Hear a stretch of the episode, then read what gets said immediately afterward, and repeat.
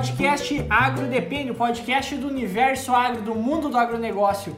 E hoje nós vamos trazer um tema que é de certa forma bem polêmico para muitas pessoas, é um tema polêmico no mundo inteiro e um dos motivos que a gente está trazendo é esse tema agora, porque depois a gente vai trazer o outro lado, não se preocupe, vai ter o lado também falando sobre orgânicos, mas nesse episódio a gente vai falar sobre agrotóxicos. Meu nome é Cassiano Sartor Decker. Eu sou o Fabiano Soltis. Douglas Bonita Borda e Eduardo Sebastião.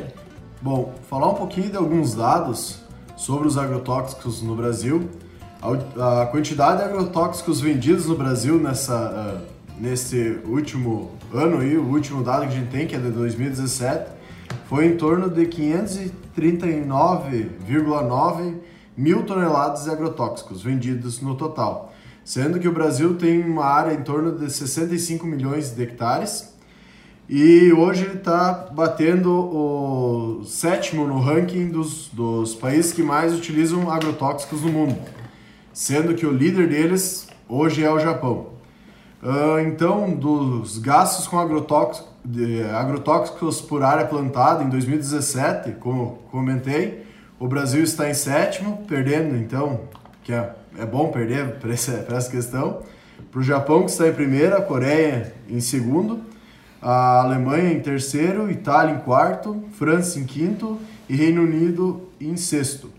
Uh, esses dados que eu tenho sobre a quantidade de agrotóxicos vendidos no Brasil, então a fonte é do próprio IBAMA, e a questão do, dos gastos com agrotóxicos na planta de 2017 é da Unesp de Butucatu. Uh, também, se a gente vai pegar o gasto com agrotóxico por produção, o Brasil ele já está então está em 13 terceiro colocado, o que mostra que ele tem uma certa eficiência uh, na produção de alimentos, não precisando utilizar tanto agrotóxico para produzir uma tonelada de alimento. Para a gente ter uma ideia, no Japão é gasto 95,4 dólares americanos, no caso, para a produção de uma tonelada de alimento. No Brasil se gasta 8,1 dólares para uma tonelada.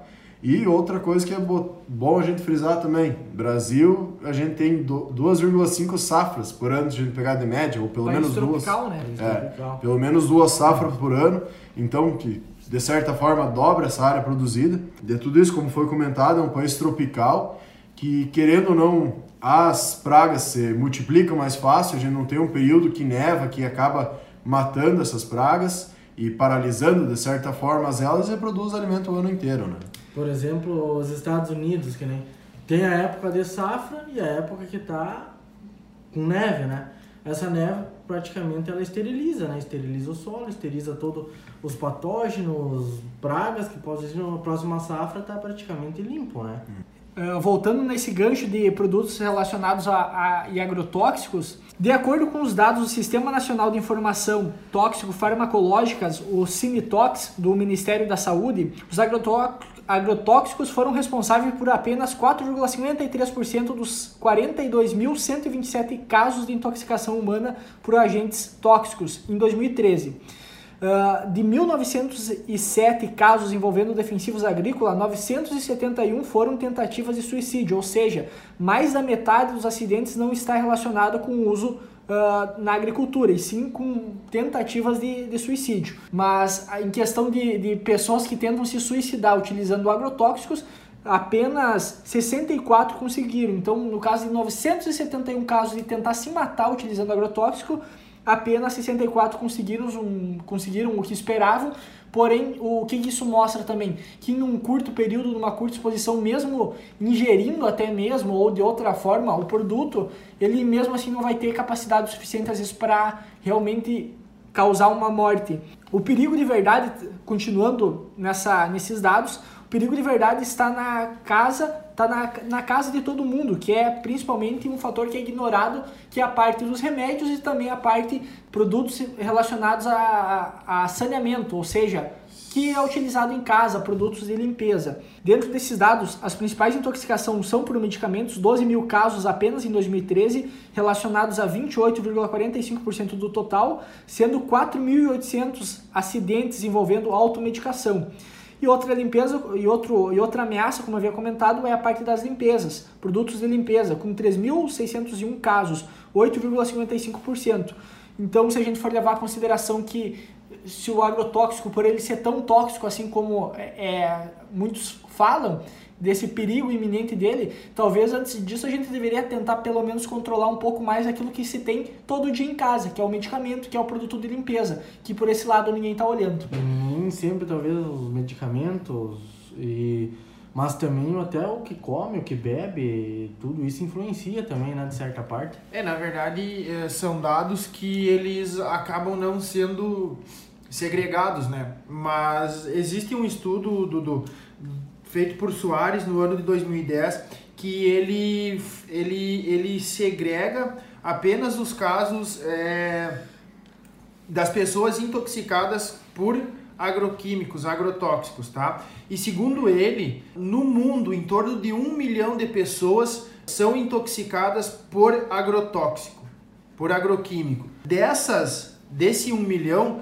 cerca de entre estima-se que entre 3 a 20 mil pessoas são levadas a óbito, tá? E o que é mais engraçado que uh, esses, esse, essas entradas, essas uh, notificações de pessoas que são intoxicadas são apenas por pessoas que, que são intoxicadas cronicamente. Então, aquela intoxicação que é, houve a exposição, houve o contato e a pessoa teve que ser levada para o hospital. Uh, fora a intoxicação aguda, né? Que essa, segundo ele, segundo Soares, é a mais a que se torna mais prejudicial, porque ela só vai é, é, ser notada após um longo período de exposição. Então, um trabalhador que, que, que tem o contato direto e que é intoxicado uh, de forma aguda, ele só vai ver depois de, depois de 10, 15, 20 anos, talvez. E aí, o que, que acontece com esses caras? Então, sim, o, o, o agrotóxico, ele tem essa, esse poder, né? E eu acho que uh, as pessoas, elas tendem a ser negligentes, mas de que forma que nós vamos fazer para ultrapassar essa barreira e talvez criar uma cultura de, prote de proteção?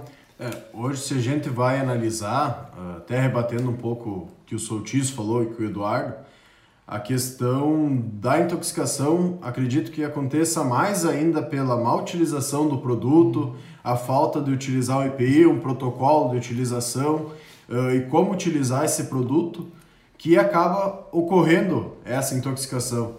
Eu sei por experiência própria, vamos dizer assim.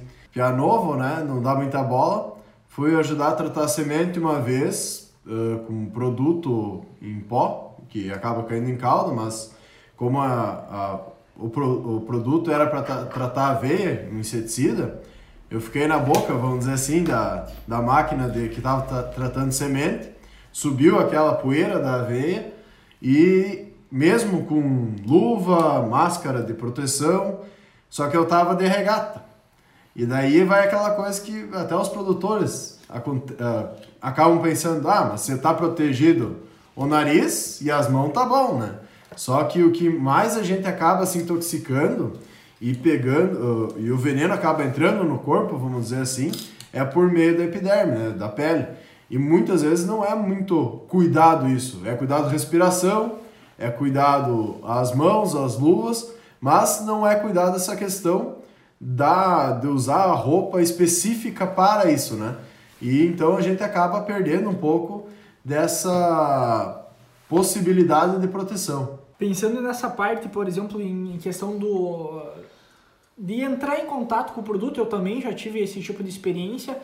E, uh, e o seguinte, uh, uma manhã praticamente abrindo embalagem uh, de, de agrotóxicos de diversos tipos e querendo ou não, aquele contato direto que por mais que tu tenha uma proteção de máscara e luva, como a gente comentou, isso só não é o suficiente. Porque querendo ou não, às vezes respinga, alguma coisa vai, tu vai acabar entrando em contato com a pele e o próprio cheiro, e se por mais que tu tá usando a máscara, uh, ele, ele, ele te afeta de alguma forma. Eu até lembro que depois desse dia de ficar o dia inteiro, uma manhã inteira em contato com o produto, à tarde praticamente já já logo veio de, de algum tipo de enjoo, também um pouco de dor de cabeça. Então, realmente, a forma com que a gente maneja o produto em si, ele contribui bastante. Cada produto em si, ele tem uma necessidade maior de algum uso ou outro de EPI, mas depende do momento se é a aplicação ou se é a preparação de calda. Até na década de 70 tinha uma, um conceito que o pessoal falava assim, ó, ah, que uso de EPI não é aqui para nós, porque aqui, isso é para os países europeus, por causa que lá é mais frio, daí faz sentido usar o EPI porque o EPI é quente. É isso se falava lá na década de 70. E, e aquela época existia uma intoxicação muito maior por químicos pelo fato de, da má utilização. Com o tempo, de um tempo para cá, essa maneira de ser visto o agrotóxico por o pessoal tá a gente olha muita gente que que que está nas propriedades rurais já há muito tempo. Essas pessoas elas vêm de um tempo longo já vendo os pais os avós lidando com agrotóxicos às vezes de uma forma, uh, uma forma que não seria dentro do ideal e elas acreditam, criam uma crença que aquilo realmente não, não causa um dano tão grande. E qual que acaba sendo o resultado uh, muitas vezes disso? Se cria uma cultura que aquilo talvez não é tão importante. Eu, eu, eu já fiquei às vezes em algum, em algum momento, por exemplo, tu entrar em algum tipo de propriedade ou em alguma situação de aplicar produto, tu sabe que as outras pessoas, elas, às vezes elas podem até pensar assim, ó, ah, mas vai botar tudo isso aí tipo de IPI para fazer só esse tipo de aplicação? Cara, aí entra aquela questão, não, não pode se importar também tanto com o que os outros vão pensar por tu tá querendo se proteger ou não, mas se é necessário usar, tu sabe da importância, tu tem essa informação, não vá na onda dos outros, pega e faça e se proteja, não vai ficar sempre exposto ao, ao químico que a gente tem essa noção que não é, uh, não é seguro também para fazer isso. Pensando nesse sentido também, como foi falado no início ali, uh, o Brasil ele, ele é responsável por grande parte da uh, produção agrícola, né? Em termos, não só em termos de grão, como pecuária e, e, e tudo mais, mas falando em Rio Grande do Sul, o Rio Grande do Sul participa com 17 a 20, entre 17 e 20% de toda a produção do nosso país, tá? Uh, um dado mais alarmante é que a nossa região, a região noroeste do Rio Grande do Sul, é a região que mais utiliza agrotóxico, que mais utiliza agroquímico. Sabe-se que o agrotóxico e o, o, vamos chamar o agroquímico, uh, para não dizer veneno, uh, ele, ele é responsável por muito do, por, pelo aumento da produtividade e por facilitar as práticas agrícolas.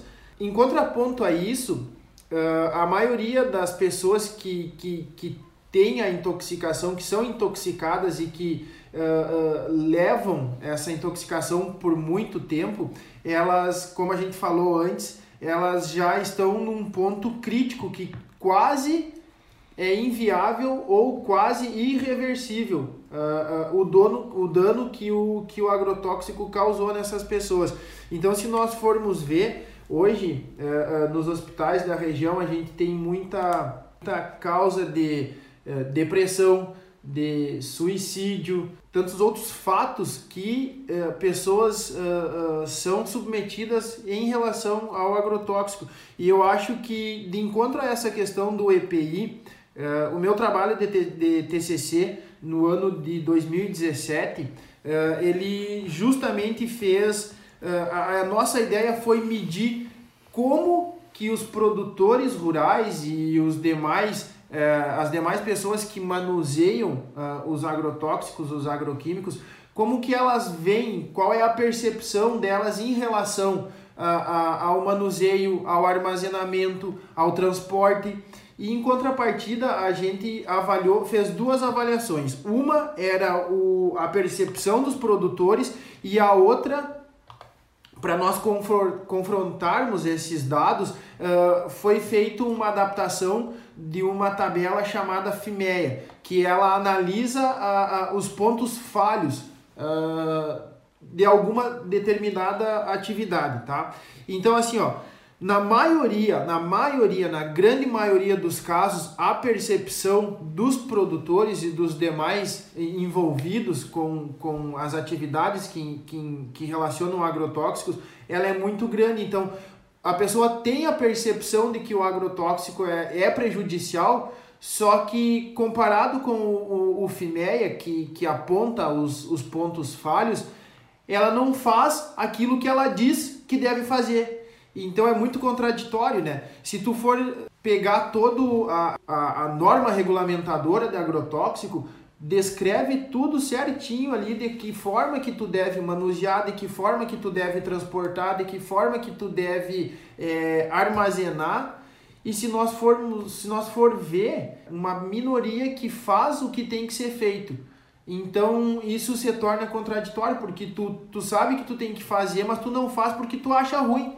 Porque de acordo com o que tu falou antes, uh, o uso de, de EPI ele, ele incomoda as pessoas. Então, ah, eu não vou usar o, o, a luva porque esquenta em sua mão, eu não vou usar o óculos, não vou usar a touca árabe, não vou usar o macacão taivec ou enfim a bota, a máscara. E muitas vezes tu chega nas propriedades e tu vê o cara ou com uma, uma, uma luva de borracha e com uma bota, mas tá sem máscara, mas tá sem, sem a touca árabe, sem a viseira. Uh, então são coisas assim que tu acaba vendo. Nós temos que tomar alguma medida, e eu digo nós, nós técnicos, nós vendedores, nós uh, da parte da assistência, porque hoje em dia a, a, a, venda de produto químico, de agrotóxico, ela se tornou muito rentável, né? Sim. Então, na maioria das vezes, o vendedor que está indo uh, e que deveria ser o responsável em passar informação para o produtor,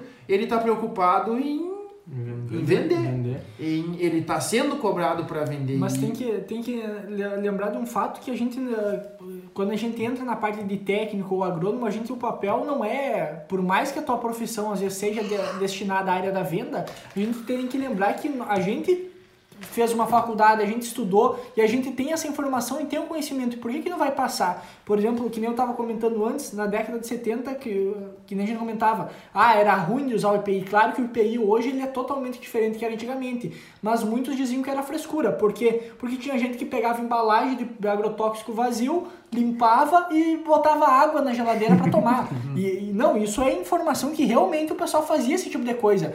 Aí como é que hoje tu vai chegar para uma pessoa e dizer, porque a gente sabe que com o tempo o agrotóxico ele foi ficando cada vez menos tóxico em si, com cada vez causando menos dano ao, ao meio ambiente e quem manuseia ele também. E daí, aquela época, os caras estavam bebendo um galão praticamente de, de veneno ali, estavam tomando água, até hoje estão aí, entendeu? Como é que tu vai convencer também essa pessoa a passar essa informação para eles que esse veneno não tem que tomar mais cuidado e realmente faz mal? É igual você já disse, acabou virando uma questão de cultura, né? Já é um acompanhamento de antigo, talvez até tu chegue e passe a informação correta, o próprio produtor tenha o acompanhamento da produção correta, de, de como deve ser o, o manejo correto do, do, do, do, dos, dos defensivos agrícolas, mas não realize esse manejo correto, porque às vezes está com pressa. A pressa sempre é inimiga, acho que o maior, um dos maiores problemas é a pressa. Porque imagine tu tem que tirar e colocar um EPI para manejar um produto. É, e eu... Tá louco? É muito tempo perdido. E outra coisa que a gente acaba entrando na nossa região, aqui basicamente, a maioria dos produtores, eles trabalham por conta própria, vamos dizer assim, não tem funcionário. Já tu pega outras regiões do Brasil, vamos pegar Mato Grosso, por exemplo, que tem muito funcionário, se tu pega uma empresa um pouco mais séria, que tem um cuidado maior, que tem uma preocupação de não ter a trabalhista, né, vamos dizer, tem a preocupação trabalhista um pouco maior, a não utilização do IPI hoje já é um, um dos fatores que tu pode simplesmente demitir por justa causa um funcionário. Uhum. Por causa que ele não está utilizando o IPI básico para a utilização daquele produto. Como em outras empresas, que muitas vezes para construção tem que ter capacete, luva, bota com biqueira de aço, por exemplo. Na agricultura, para a utilização do veneno, tu tem que ter um IPI básico necessário. Até essa questão de cultura que tu comenta, uh, comentou antes, Vamos pegar até da entrevista do episódio especial, primeiro ali, no meu tempo era tudo mato. Uh, meu avô, no caso, que foi entrevistado, até comentou. No meu tempo ainda era aquelas polvilhadeiras, que era pó ainda, o veneno. E tu passava que lá chegava os pés, chegava a ficar branco de tanto veneno que ia, que ele era em pó aquela época ainda. E de noite sempre dava dor de cabeça.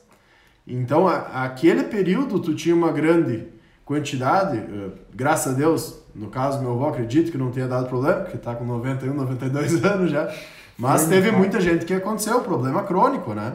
E com, vindo de encontro com o que o Soltis comentou antes, dessa questão de na nossa região ou aqui mais perto, Uh, tem muita questão de pessoas que acabam se suicidando e tendo depressão crônica já comprovada por utilização uh, grande de defensivos. Se a gente vai uh, analisar um pouco mais a fundo as pesquisas que dizem isso, são principalmente em produtores de fumo. E daí vamos analisar um pouco o fumo, né? a cultura do fumo. Ela é uma cultura que é uma difícil mecanização, a maior parte tem que ser feita com o próprio produtor, vamos dizer, botando as, tem diversas aplicações e essas aplicações têm que ser feitas com o produtor botando uma costal, uma, uma, manualmente, manualmente é um pulverizador costal e passando.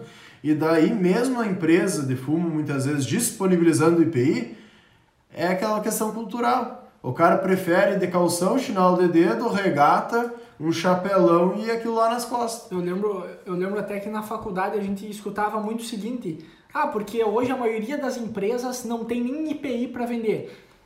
É, mais ou menos, porque em muitas empresas que eu vou, é, às vezes que a gente acaba entrando em contato, muitas vezes realmente tem IPI. Algumas empresas fazem campanha de, ah, comprou o defensivo X, tu vai ganhar o IPI junto. Existe, existe essa influência e, e se sabe também da importância. Porém, o que, que acontece? Até antigamente, a única forma de conseguir cobrar IPI era fazendo multa, tirando do bolso. Porque por mais que o, pessoal sabe que não é bom fazer o manuseio sem o IPI parece que não é motivo suficiente para eles. Ainda tem essa cultura. E como é que a gente vai fazer para tirar essa cultura de uma pessoa, de uma pessoa que praticamente isso virou crença, que não faz mal e não é, que não é prejudicial, entende? Que ele já vem usando e nunca fez mal nenhum. É, é aquela coisa. Nós aqui acredito que todos uh, nós quatro no caso, acreditamos que o, de, o defensivo agrícola, agrotóxico, veneno, seja lá como queira chamar, ele realmente é o mal necessário para tu utilizar dentro da tua lavoura, para tu não conseguir aumentar a tua produção, mas manter ela alta, né? Por causa dos produtos. Mas claro que ela vai ser um pouco prejudicial quando mal utilizado. Não deixa de ser um produto químico, é a mesma coisa com o remédio. O remédio tomado na dose certa acaba te ajudando. Já tomar na dose errada pode te matar. Então tu tem essa necessidade de utilizar, né? Mas por exemplo assim, ó, a gente leva em consideração a, até a forma como a gente se explanou, como se o produtor ele, ah, ele vai lá pega o veneno, ele aplica de qualquer jeito, não se protege porque ele ele acredita que não faz mal. Mas tem o outro lado também da história. Isso não quer dizer que ele goste de fazer esse tipo de aplicação, de fazer esse tipo de manejo. Todos os produtores que tu entrar em contato e conversar, todos eles vão dizer que não gostam de aplicar. Ninguém gosta de aplicar agrotóxico. Ninguém gosta, ninguém gosta. É um negócio fedorento, é, é ruim de manusear. Depois dá dor de cabeça, tu não se sente bem. Ou seja, tem diversos fatores que influenciam. Então, uh, a gente sim concorda que ele faz mal, que ele tem que ser tomado muito mais cuidado, principalmente na hora da aplicação e do manejo. Porém, dizer que a solução é retirar totalmente ou que o uhum. agrotóxico está causando, uh, contaminando muitas vezes alimento para causar morte, que o, que o caminho seja só orgânico, também não é por aí, entende? É. Tem que ter um pouco de coerência. Se tu for pegar, às vezes, até questão de manejo do próprio produtor de utilização IPI, o produtor vai lá, às vezes está usando apenas uma máscara, mas o produto que ele está mexendo, às vezes faz intoxicação com contato na pele.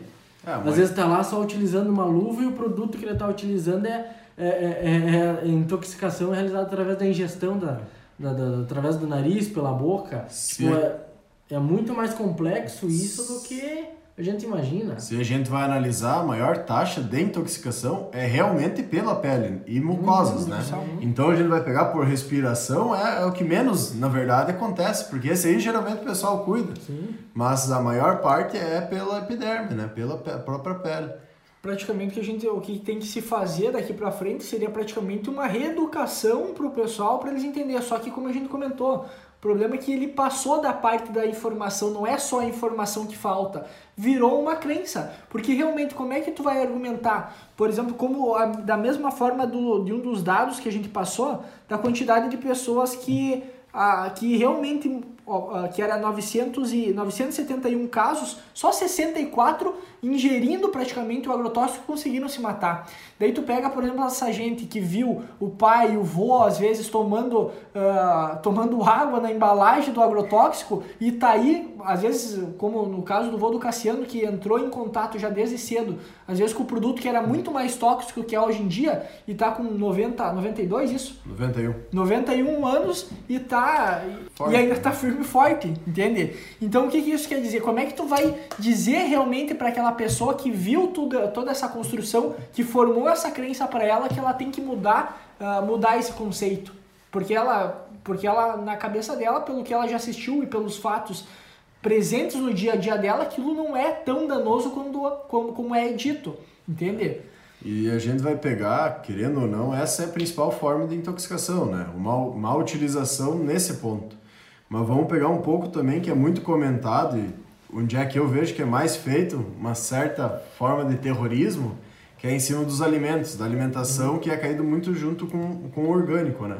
Se a gente vai analisar, pode acontecer realmente que tenha uma grande quantidade de produtos químicos nos alimentos, principalmente hortifruti, eh, né?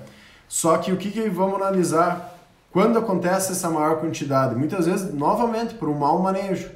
Porque uh, nós estudamos lá que o produto tem uma meia-vida que deve ser cuidada, que deve ser respeitado um tempo de carência antes desse produto ser colhido para ir para uma prateleira, para um mercado, uma industrialização, seja lá o que for. E muitas vezes nesse ponto que a gente acaba, uh, acaba acontecendo os problemas, né?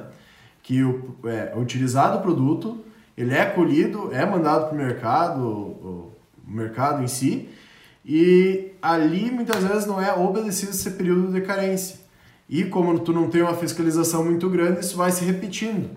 Então, entra de novo aquela questão. Muitas vezes não é o problema o produto em si que ele vai, por ele ser utilizado. Muitas vezes é a má utilização desse produto que acaba estragando toda uma cadeia ou o nome de alguma coisa, né? Mas tem aquela outra questão também que é o que, que acontece, por exemplo, na casa do, do hortifruti. É, esse tipo de cultura muitas vezes não é que uh, realmente aquele, aquele produto em si que foi utilizado na aplicação, é, às vezes, gera, às vezes ou geralmente ele não é uh, recomendado para aquela cultura. Só que o que, que acontece? Hoje aqui no Brasil é, tem essa separação, digamos, que, que seja por, pelo nome comercial do produto. Então, às vezes, tu tem o mesmo princípio, uh, princípio ativo para dois produtos comerciais diferentes, porém um tem registro e o outro não tem. E essa dificuldade, muitas vezes, até mesmo para as empresas hoje de, de, químico no Brasil, o, geralmente para te registrar um químico, um agrotóxico no Brasil é de 10 a 12 anos, tá? Uh, isso foi uma das leis da, da PL ali que eles queriam reduzir esse prazo, não era diminuir o diminuir, digamos, a fiscalização, apenas diminuir o prazo para autorizar que algum produto diferente entre que, no mercado, que muitas vezes já é usado em outros lugares. Digamos que esse processo seja mais rápido, tipo, Exato, para acelerar só o isso, processo. Todas as avaliações que, que são feitas iriam continuar sendo feitas. Só que num período mais rápido, não demorando tanto só tempo. Que, só que aí entra uma outra questão também. Eu até, sempre que eu escutava esse argumento, por exemplo, ah, a gente está usando esse agrotóxico que por mais que não tem registro, ele está sendo utilizado porque é o mesmo princípio ativo, mesma concentração, então está tudo certo. Depende, porque o que que, vai, o que que acontece, por exemplo, numa formulação do químico? Eu tenho o princípio ativo, talvez ele realmente não cause dano à saúde nenhum, porém os solventes, os, os inertes que eu tenho dentro da minha mistura, aí que está o pepino. Sim, porque muda os inertes de um produto químico para o outro, porque muda a marca comercial também, muda a fabricação. E isso não é levado em consideração. Antigamente, quando do exemplo que eu estava dando antes da pessoal tomar, uh, tomar água, embalagem de agrotóxico, realmente aquela vez tinha um problema muito grande, principalmente com o uso dos solventes, que eles sim causavam um dano muito grande para a saúde, muito mais do que o próprio químico. Então esse cuidado muitas vezes tem que ser tomar, levado em consideração e não só levar o princípio ativo, porque existe uma série de estruturas e química dentro daquele produto que não é conhecida. É, é, de encontro a isso, se nós formos ver, há poucos dias eu vi uma uma, uma tirinha, não lembro se foi no Instagram ou no Face, alguém postou daquele antigo remédio que se usava para combater os piolinhos, né? Uh, aí dizia assim, na lavoura é veneno, na tua cabeça é remédio. Então, uh, para ver como, como as coisas se distorcem, né? São, eu são... não sei, eu acho que triazol até tem pomadas e coisa para frieira é, e é, coisa é, que, é, que é triazol. É, Ou seja, que nem a gente comentou antes, a única coisa que muda entre dose e. Entre desculpe, remédio e veneno. Exato, só muda a dose. É, e se a gente vai analisar uh, todos os estudos, vamos dizer, que são feitos para a liberação de um veneno, voltando ao que eu tinha comentado antes, dessa questão da carência essa care... Uh, se for uh, seguida essa carência, ele, claro que vai ter ainda um pouco de veneno, vamos dizer assim, no alimento, mas isso é uma coisa insignificante, basicamente. O ar que a gente que é respirado, vamos dizer assim, em grandes cidades, tem, eh, tem uma quantidade muito maior de poluentes e é muito mais prejudicial do que aquela parte por, por milhão de tal princípio ativo que vai estar tá dentro do alimento, né? Então, muitas vezes, é, é, cuidar dessa questão, ah, é veneno, é veneno, faz mal, faz mal, mas tem que ser levado em consideração algumas questões. Ah, é o veneno que está fazendo mal? Tem uma grande quantidade de veneno nos alimentos uh, uh, analisados no, no mercado, então o que tem que ser cuidado? A não utilização do veneno ou o uso racional desse veneno? Inclusive, eu acho que é um negócio que todos nós fizemos antes de vir aqui conversar nos podcasts, é pesquisar, né? Nós pesquisamos bastante sobre o assunto para depois vir conversar. E o que que hoje eu pesquisando, eu entrei num, num site muito conhecido de meio ambiente e tal, e o título de um artiguinho ali, de um, um resuminho que tinha era Chega de veneno em nossa comida, por uma agricultura mais saudável e sustentável. Como se todos os defensivos agrícolas utilizados fossem o problema no, no, no da matéria-prima para fazer o produto final, lá, o derivado da matéria-prima, que vai estar tá causando, às vezes, o problema de, de câncer, de, de doenças futuras, que vem acontecendo. E não é só isso, às vezes a gente esquece dos problemas dos produtos industrializados, que talvez tem muitos materi materiais, produzidos com materiais que são mais cancerígenos do que os próprios defensivos agrícolas. Por exemplo, hoje é o nosso maior uh, produção de grãos do Brasil, que, que que está levando o Brasil economicamente para frente, que é a produção de soja. Hoje o país que mais negocia soja com nós é a China. E a China tem um processo de, de, de, de, de fiscalização muito rígido em questão de, de, de residuais de, de, de agrotóxicos no, no, no, nos grãos. E, e, ela continua comprando do Brasil. E quando tem esse problema, ela para de comercializar, como já aconteceu antigamente. E, e esse será que é realmente esse problema que está acontecendo de tantos de intoxicação, de, de, de, de, de câncer que, tá, que vem ocorrendo? É só do, dos defensivos agrícolas, também não pode ser dos produtos industrializados? Tem até uh, dentro dessa, por exemplo, dessa parte do aumento de, de depressão que muitas vezes uh, é relacionada ao uso do, do agrotóxico. Ah, hoje em dia a gente está usando muito agrotóxico e por isso que está dando esse, esses problemas. É, mais ou menos. Que nem aquela conta. Ah, tinha, uma, tinha um post que rodava principalmente no Facebook e algumas redes sociais sobre ah, que o Brasil é um dos maiores consumidores de agrotóxico. E daí eles pegavam. O que, que eles faziam? Eles pegavam lá a quantidade de produtos usados no Brasil inteiro e dividiam pela quantidade de pessoa. Aí dava um. Não sei quanto. Eu não lembro quantos quilos ou litros que Sete. dava. 5 a 7 acho que dava. É, era, era uma conta meio absurda, assim, ó, que os caras apresentavam que a gente estava consumindo tudo aquilo ali de veneno. Então, não é bem assim, tá? Hoje, a 37% de toda a produção agro, do, do agronegócio brasileiro 37% vai tudo para a China e 34% vai para a União Europeia. Ou seja, se a gente for pegar alguns países aí que tem um índice de vida cada vez aumentando, até mesmo mais ainda, como é que a gente pode dizer que agora que a gente está teoricamente utilizando cada vez mais agrotóxicos, teoricamente não, a gente está utilizando mais, uh, porém ele não está ligado tão diretamente assim, eu, talvez em algum momento apareça alguma pesquisa aí que mostre alguma influência. Não, não se sabe. Mas até hoje não tem nada que comprove esse tipo de coisa, até mesmo relacionado à parte de câncer. Tirando alguns produtos que existiam antigamente. Aí sim tem relatos. Mas com os químicos hoje que a gente tem no momento, uh, nenhum deles é comprovado ali realmente que ele tenha esse tipo de influência. E ainda nessa parte, uh, da, da, parte da depressão em si, a gente pode fazer um outro tipo de relação.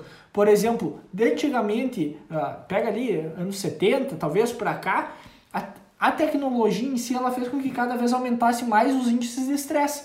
Hoje a gente está cada vez mais ligado, mais conectado e o estresse ele é uma variação que acontece no organismo de todas as pessoas. Então quanto mais estresse eu tiver, automaticamente mais desregulado meu organismo fica, vai causar um desbalanço. E, e, e por que essa não pode ser uma explicação para o motivo de uma depressão ou dos problemas que vem se encontrado hoje, até mesmo um câncer ou coisa assim? Porque como a gente viu até mesmo na parte das plantas em si, se eu tenho um solo doente, eu vou ter uma planta doente, eu vou criar um ser humano doente. E o que que inicia isso? Inicia lá num desbalanço, ou seja, um solo desbalanceado que não está em equilíbrio vai fazer uma planta que não tenha não esteja em equilíbrio e o alimento acaba perdendo algumas características também. Então, por que que para a pessoa não é o mesmo? Quanto mais desbalanço tanto emocional às vezes que tem por o estresse do dia a dia, por que esse não pode ser uh, também colocado em pauta como um fator Uh, que é relacionado a toda essa depressão que tem e também a uma causa de câncer. E querer sempre, uh, como muitos fazem, querer sempre jogar tudo a culpa em cima do agronegócio. E lembrando que o Brasil é, um, é, é o celeiro praticamente de todo o mundo. É, nós temos essa capacidade de produção que os outros não têm.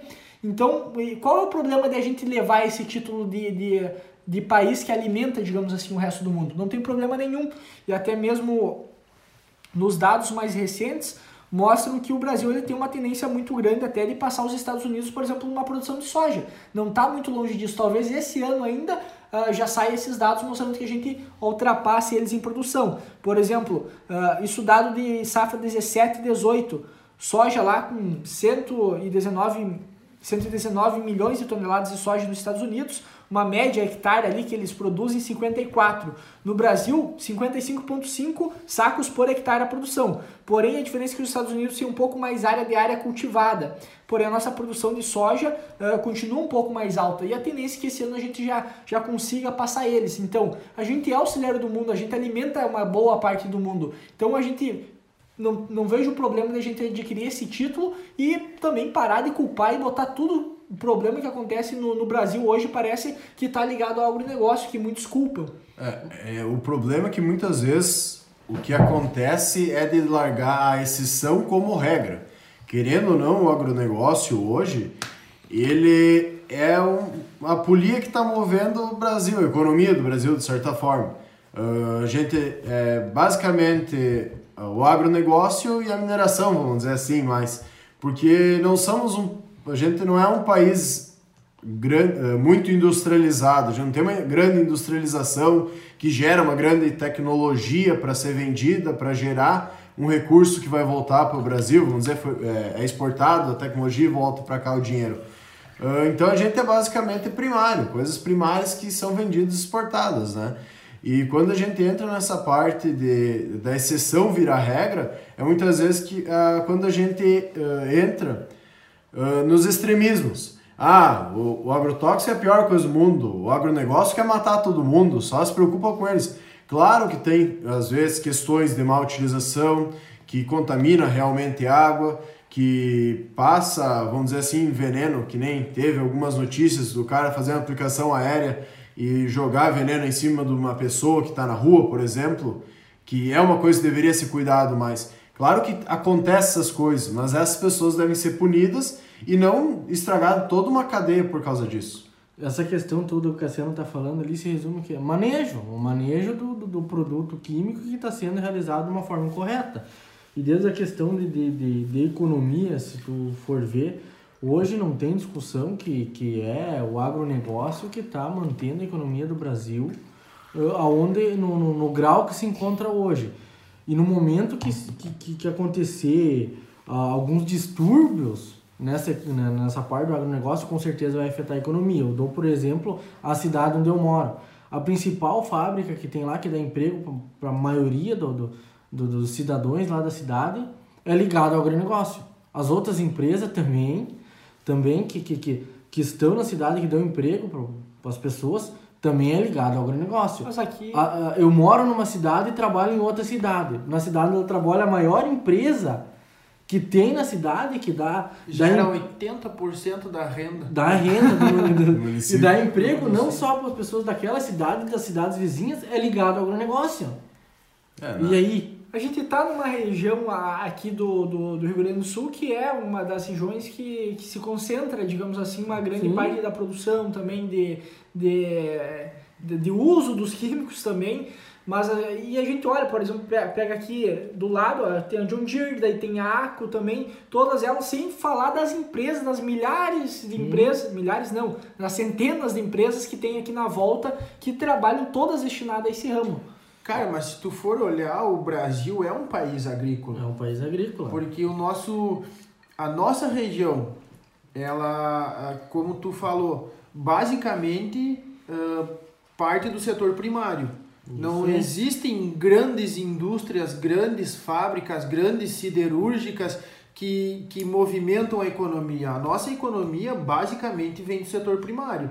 E aí toda a cadeia Uh, uh, produtiva. produtiva, a sequência é lógica. Se nós for analisar desde a década de 60, da Revolução Verde, uh, a, a, agricultura, o agronegócio, ele se expande cada vez mais, ele se, se tecnifica, se tecnifica cada vez mais. E de encontro a isso vem a questão da biotecnologia, da, da, do uso de defensivos, do uso talvez nem tão racional, porque antigamente se tinham técnicas rudimentares para te é, é, poder manejar a tua lavoura.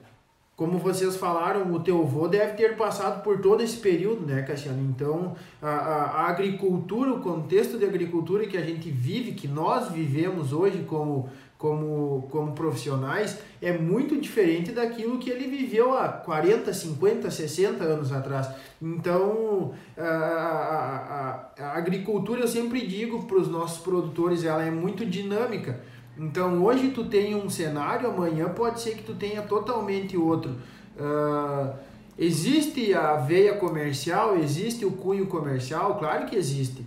Muitas vezes eu acho, eu eu trabalho na, na parte comercial, mas eu sinto, talvez não seja o nosso caso, mas existem profissionais, como a gente já falou antes, que deixam, têm a informação na mão e deixam de repassar para as pessoas que talvez seriam as mais uh, uh, atingidas ou interessadas em ter esse conhecimento. Só para citar um exemplo para vocês, uma vez uh, um produtor nosso ele, ele chegou lá na, na, na empresa e disse assim: Bah, cheguei em casa, tava o meu empregado mexendo um baldão de 20 litros por glifosato. E deu tipo para ele assim, mas homem, o que que tu tá fazendo? Tá com a mão no veneno? E para vocês ver o nível de conhecimento do cara, ele disse, cara, isso aqui não é, não é veneno, isso aqui é secante. então, então é, é, é, muito complicado. Eu vejo que, que sim, a, a, o uso de defensivos, o uso de biotecnologia, o uso da tecnologia, ela é cada vez mais importante para nós uh, aumentar a, a produção, aumentar a produtividade, mas eu acho que nós temos que saber disseminar e criar a cultura de, eh, não digo racionalizar, mas o fazer, fazer um uso mais consciente. Mais consciente. É, se a gente vai analisar hoje, até algumas empresas de tecnologias, algumas startups, está uh, sendo feito um, um programa para facilitar a identificação para utilização, identificação de problemas, vamos dizer, uh, que a gente disse que passou da, do, do nível de dano para a utilização de um, produto, né? Claro que primeiramente o mais importante é tu fazer a observação da tua lavoura e a verificação para tu ver se tem uma doença, ver se tem uma praga, para daí tu utilizar ou não. Mas tem alguns softwares, alguns softwares já sendo criados para tu colocando esses dados te auxiliar na tomada de decisão e muitas vezes tu conseguir uh, também saber se precisa toda a área ser utilizado ou que uh, vindo do encontro que o Soutis comentou uh, te possibilita uma utilização mais consciente um barateamento da lavoura de certa forma porque tu vai estar tá utilizando menos defensivos o que vai diminuir teu custo e também vai fazer que tu utilize menos defensivos no final das contas, né? E se tu for ver em tudo em relação ao que o Cassiano falou e o que o Fabiano falou agora do momento, o poder de, de melhorar esse manejo dos do defensivos agrícolas está nas mãos de nós, técnicos, que estamos no campo. Nós que vamos ter que passar essa uh, informação para o, os produtores, embora que muitos tenham já essa informação e, e não utilizam dessa informação para fazer um manejo melhor, mas nós vamos, vamos ter que estar tá em cima e cobrar ainda mais. Porque essa questão dos agrotóxicos é complicada e alguma coisa vai ter que ser feita para melhorar essa questão, melhorar esse manejo e toda essa pressão que é colocada em cima uh, de, dessa questão do, do, do, do, dos agroquímicos, que, que, talvez essa pressão é muito maior só em cima dessa questão, então deixando outras questões que também contribuem para todos esses problemas de lado. É, se a gente vai pegar, a gente sempre acaba voltando para quest questão de um certo planejamento e do que, a gente, eh, do que é falado em todos os programas praticamente, que é fazer o básico bem feito. Se a gente uh, temos muita informação sobre o que, que pode fazer e como é para fazer, só que muitas vezes não é colocado em prática. E daí é ali que a gente acaba errando mais, né? É, mas daí entra aquela coisa, uh, não seja mesquinho com a informação, compartilhe e compartilhe uhum. o podcast também, porque o podcast também tem informação, tá? Mas assim, ó, o que, que é importante a gente, a gente ressaltar, por exemplo, tem que fazer um uso mais... Eu, eu, eu, sou, eu apoio o fato que a gente tem que maneirar um pouco na, na forma com que a gente vem aplicando o agrotóxico, não é deixar de usar, não é eliminar 100%, que eu não, não é assim que vai acontecer. Não é radicalizar. Existe uma forma de, de reduzir o uso, de certa forma, porém melhorando o manejo em si, melhorando a construção em si daquele manejo que está sendo feito, e não só pensando na aplicação. E a gente tem que tirar da cabeça também, quem é contra agrotóxico, principalmente quem é meio radical, que, cara, não, não tem como tu fazer uma produção totalmente sem... Pô, vamos dar um exemplo assim, ó a gente tem como voltar como era antigamente de fazer a produção e lá carpir os insos no meio do, do, da lavoura? Tem como? Tem como. Mas tu vai achar gente para trabalhar? E daí a gente fala assim, ah, porque o agrotóxico dá câncer. Tudo bem, só não tem ainda pesquisa que defina isso. Mas até onde eu sei, o sol dá muito mais câncer. Então eu ficar exposto lá com a enxada no meio da lavoura é muito pior do que eu fazer uma aplicação de agrotóxico. Eu, particularmente, eu prefiro comer um produto que tem um pouco de veneno, que não tenha nada que identifique que realmente cause um dano muito grande à saúde ou que cause algum tipo de dano, do que ficar muitas vezes um dia inteiro exposto ao sol, que é comprovado que causa lá um câncer, ou até mesmo a gente diminuir drasticamente a produção. Vamos dar um exemplo. Qual que é o maior problema que a gente pode ter hoje se der uma frustração de safra? Vai ser relacionado ao quê? Geralmente a falta de, a falta de água. Entendeu? Choveu pouco, deu uma frustração, deu uma seca, perdi produção. Aqui na nossa região, principalmente, pela, pela situação financeira em si que está o próprio país, Rio Grande do Sul, que é o segundo estado mais endividado do Brasil, se deu uma seca aqui para nós, a todas as cidades, esses municípios que são um pouco menores, eles vão sofrer muito mais, porque eles são movimentados pelo agro, e se o agro deixar de dar retorno, toda a cidade, todas as regiões vão acabar sentindo junto. Então, e aí a gente vamos pensar assim, ah, vamos voltar para a produção como era antigamente, vamos fazer uma produção agroecológica, de certa forma. Só que se eu não tiver um bom controle, por exemplo, de vir uma praga ou uma doença, pode disseminar a lavoura. Aí eu boto mais um fator ainda que pode simplesmente zerar minha produção por causa de um manejo que, que não tem, porque não tem como controlar só a base ecológica. Eu preciso também do químico em algumas situações. E hoje o único motivo de uma perda maior é água e não é mais doença e praga como era antigamente, que em alguns países até se morria de fome. Por exemplo, na queima da batata, que agora me, me fugiu o país que é, quando deu a queima na batata, praticamente grande parte da, grande parte da população morreu de fome por causa de uma praga de lavoura. Que, e, a parte praga em si de lavoura é, já vem desde a Bíblia, se fala já em praga, em plantações. Então, hoje a gente já consegue controlar e o único problema maior é a água, é a chuva em si. E se a gente tiver um bom manejo, a gente vai colher e vai ter alimento para todo mundo. E se a gente quiser regredir de certa forma, uh, qualquer frustração, qualquer perda que pode dar, o dano é muito maior. Bom, eu assim, em relação ao que o Eduardo falou, tem, acredito que tem como a gente produzir sim sem com sem utilização dos agroquímicos, como vem acontecendo que agora está sendo muito enfatizado que é a produção orgânica, né? Tem, tem mas, as duas produções, tem as duas tem produções, mas, mas aí a questão, hoje a gente tem uma demanda X mundial de alimentos. E essa demanda X de mundial de alimentos tem que ser suprida. E como a gente vai suprir essa demanda e produzir em alta quantidade para conseguir suprir essa demanda mundial de alimentos sem utilização dos agro, agroquímicos, agrotóxicos, defensivos agrícolas, seja o que for. De que forma a gente vai conseguir suprir essa demanda? Essa demanda tem que ser suprida. Eh, e a questão não, não é radicalizar e tirar totalmente os agroquímicos do mercado e não utilizar mais. E sim a gente conseguir melhorar esse manejo. Até porque hoje já, já, já, já é feito uso de mecanismos diferentes, eh, como os, os, os inimigos naturais. O produto é... biológico ele cresce hoje, o último dado que deu, acho que desse ano, não lembro se foi 40% ou 60%, que ele cresceu de um é, ano para o outro, é. entende? É muito grande o crescimento. É, então eu, eu acho assim, ó, Uh, dentro disso que tu falou, a escala, a demanda por alimento é muito grande, é enormemente grande. Então nós temos que saber fazer uso das duas tecnologias.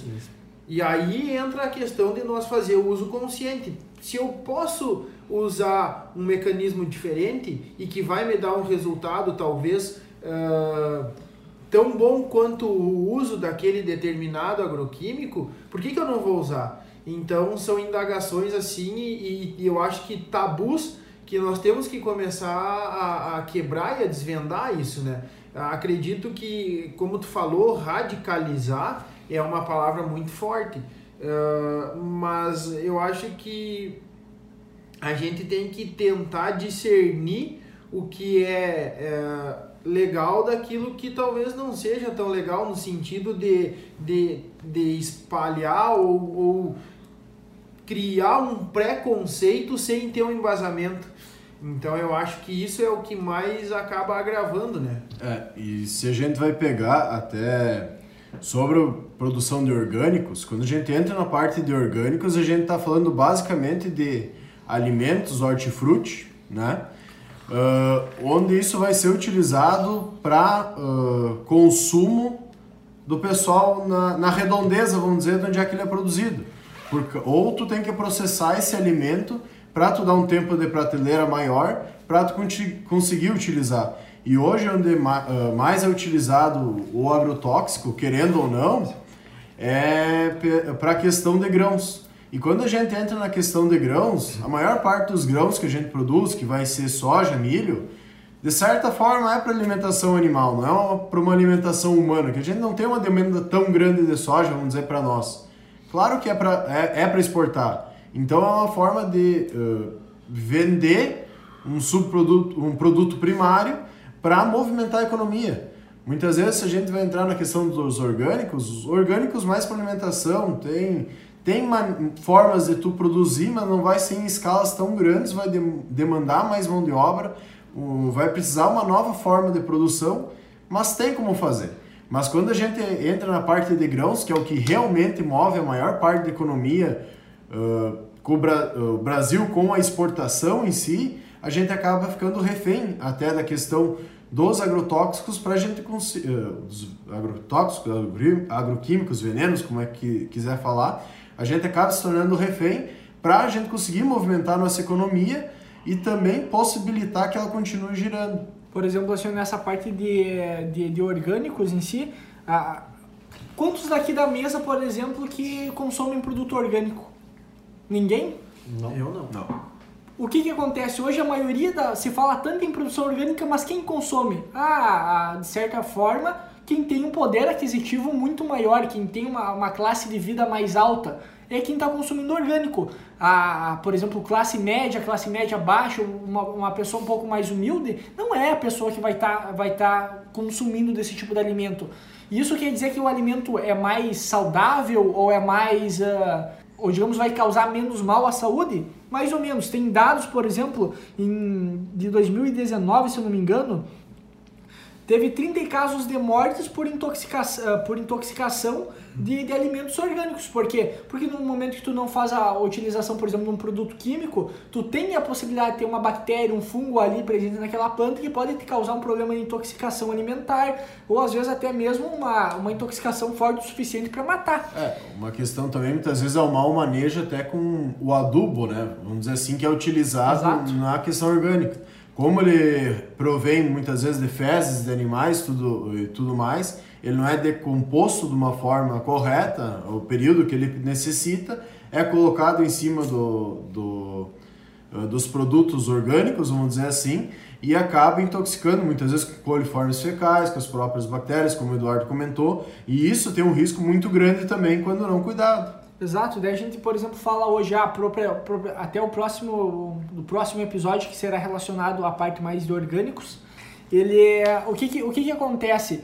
Ah, é interessante para uma pequena propriedade? Com certeza é muito interessante, porque é uma forma de tu agregar valor e, e fazer com que aumente até mesmo o faturamento de uma, uma pequena propriedade rural, que é a base da agricultura familiar. Porém, tem outras coisas que acabam influenciando. Por exemplo, se eu não tiver um bom manejo da, daquela, daquela cultura e tiver um tipo de, de praga ou doença muito forte, eu posso perder tudo. Entende? Sim. Pode até, em algumas palestras que teve produtores orgânicos falando, no momento que dá uma praga muito forte que é difícil de controlar, tu tem uma perda uh, extremamente grande. E o defensivo agrícola em si, Uh, como eu já havia comentado antes, eu acredito sim que é uma forma de racionalizar, uh, diminuir um pouco a utilização dele. Hoje, como a gente comentou, está crescendo muito o uso biológico, o manejo em si vai sendo melhorado, isso vai contribuir também. Hoje, se a gente for pegar, por exemplo, se fala muito que a gente tem que aumentar a produção, que a população é para chegar até 10 bilhões de habitantes até 2050, e para que a produção de alimentos seja necessária, teria que produzir 75% a mais. E o Brasil ele é responsável por 40% desse aumento de produção. E segundo a FAO, eu teria que ter pelo menos 90% seria apenas em aumento de produtividade, não é nem para aumentar a área. Porém, se a gente continuasse com as mesmas quantidades de, de, com a mesma produção que a gente tem hoje, a gente teria que aumentar 200 milhões de hectares para a agricultura para conter a demanda global, ou seja, aumentar a área. E daí o que, que acontece? O pessoal diz que a gente tem que uh, uh, que, que o, o, agrotóxico tem que parar de ser usado, que tem que ser só produção orgânica, que não pode mais aumentar a área. Uh, eles têm que se decidir, é uma coisa ou outra. As duas coisas simplesmente não está dando. E o que a gente está falando e defende muito é o que? Sim, o orgânico tem um papel muito importante, que ele vai acabar crescendo, é um, é um produto que no meu ver ele é interessante sim, pelo conhecimento que tem que se ter para produzir, mas também não é, o, não é o caso de eliminar totalmente e parar de produzir com agrotóxico. É, e no final das contas, vindo um pouco o Eduardo comentou, uh, vem bem essa questão, como a gente não tem maior, utiliza, uh, maior áreas para abrir e a produção de alimento vai aumentar, cada vez mais a gente tem que ser mais eficiente no que, no que faz, né? E no final agora do podcast, indo para os finalmente, vamos dizer assim, o, não temos nenhuma. Vindo um pouco o que o Eduardo comentou, e que todo mundo comentou da mesa, esse assunto ele é muito diverso, né? E é muito difícil a gente conseguir relatar tudo que a gente gostaria em apenas um episódio. Então, provavelmente vai ser feito mais episódios sobre o assunto do agrotóxico, agroquímico, uh, onde a gente pode se aprofundar mais em alguns assuntos, acredito eu, e trazendo muitas vezes algum convidado ou não para nos auxiliar também a ter um entendimento melhor, porque uh, muitas vezes a gente busca muito da parte econômica, da parte de utilização, da parte de manejo, só que a gente não consegue se aprofundar em todos. Então, acredito que para frente isso é uh, quanto mais a gente evolui também no podcast, a gente consiga trazer mais esses assuntos, né? Assim como nós, vamos buscar mais, vamos se aprofundar mais, vamos se especificar mais sobre esse assunto da, dos agrotóxicos para vir aqui fazer uma conversa novamente e passar um pouco de conhecimento para quem está nos escutando. Assim como nós podemos, estamos abertos, não só como podemos, mas estamos abertos a, a, a questionamentos, a, a, correções. a correções e que se alguém está disposto a vir aqui sentar com nós e debater sobre isso, e que é contra alguma coisa que nós falamos ou, ou a favor que, e que queira vir aqui gravar junto com nós, a gente está à disposição, né? É, importante. Sem esquecer dos elogios também, né? É. Por favor, nos elogiem. É importante falar, a questão de questionamentos, eles são muito importantes e muito bem-vindos. Só que, por favor, sem extremismo, né? É. Vamos vir com argumentos, vamos vir sem fanatismo alguma coisa realmente para a gente conseguir ter uma conversa e conseguir crescer nesse assunto e tirar, não conclusões, mas colocar o assunto em pauta para a gente conseguir discutir melhor ele e ter uma melhor visão sobre o assunto. né? Agregar valor e conhecimento, né? Até porque esse assunto ele abrange muito, muito mais tempo e muito mais eh, debate. Eu acho que isso é maior do que nós e maior do que a- a própria agricultura e o próprio agronegócio. Então é sempre bom nós ah, ouvirmos opiniões diferentes, opiniões talvez de quem esteja de fora da nossa vivência e eu acho que para finalizar agora, ah, a gente vai postar esse episódio nos próximos dias e então desde já agradecemos a, a, a audiência de todos e é isso aí. Compartilhem, divulguem o nosso podcast. Só, só para finalizar, eu quero deixar também uma sugestão de livro, ah, que o nome do livro é Agradeço os Agrotóxicos por Estar Vivo. Ele é, ele é feito por um jornalista que ele faz basicamente uma investigação sobre questão de orgânicos, sobre como é que iniciou essa coisa do agrotóxico em si, mas o que, que a gente tem que deixar claro? Que o caminho não é ah, extinguir totalmente o uso do agrotóxico, como também não é só o orgânico. É um equilíbrio, como para tudo que a gente fala aqui é um equilíbrio e que a resposta geralmente é um manejo. para muitas coisas a gente resolveria com basicamente só o manejo, né?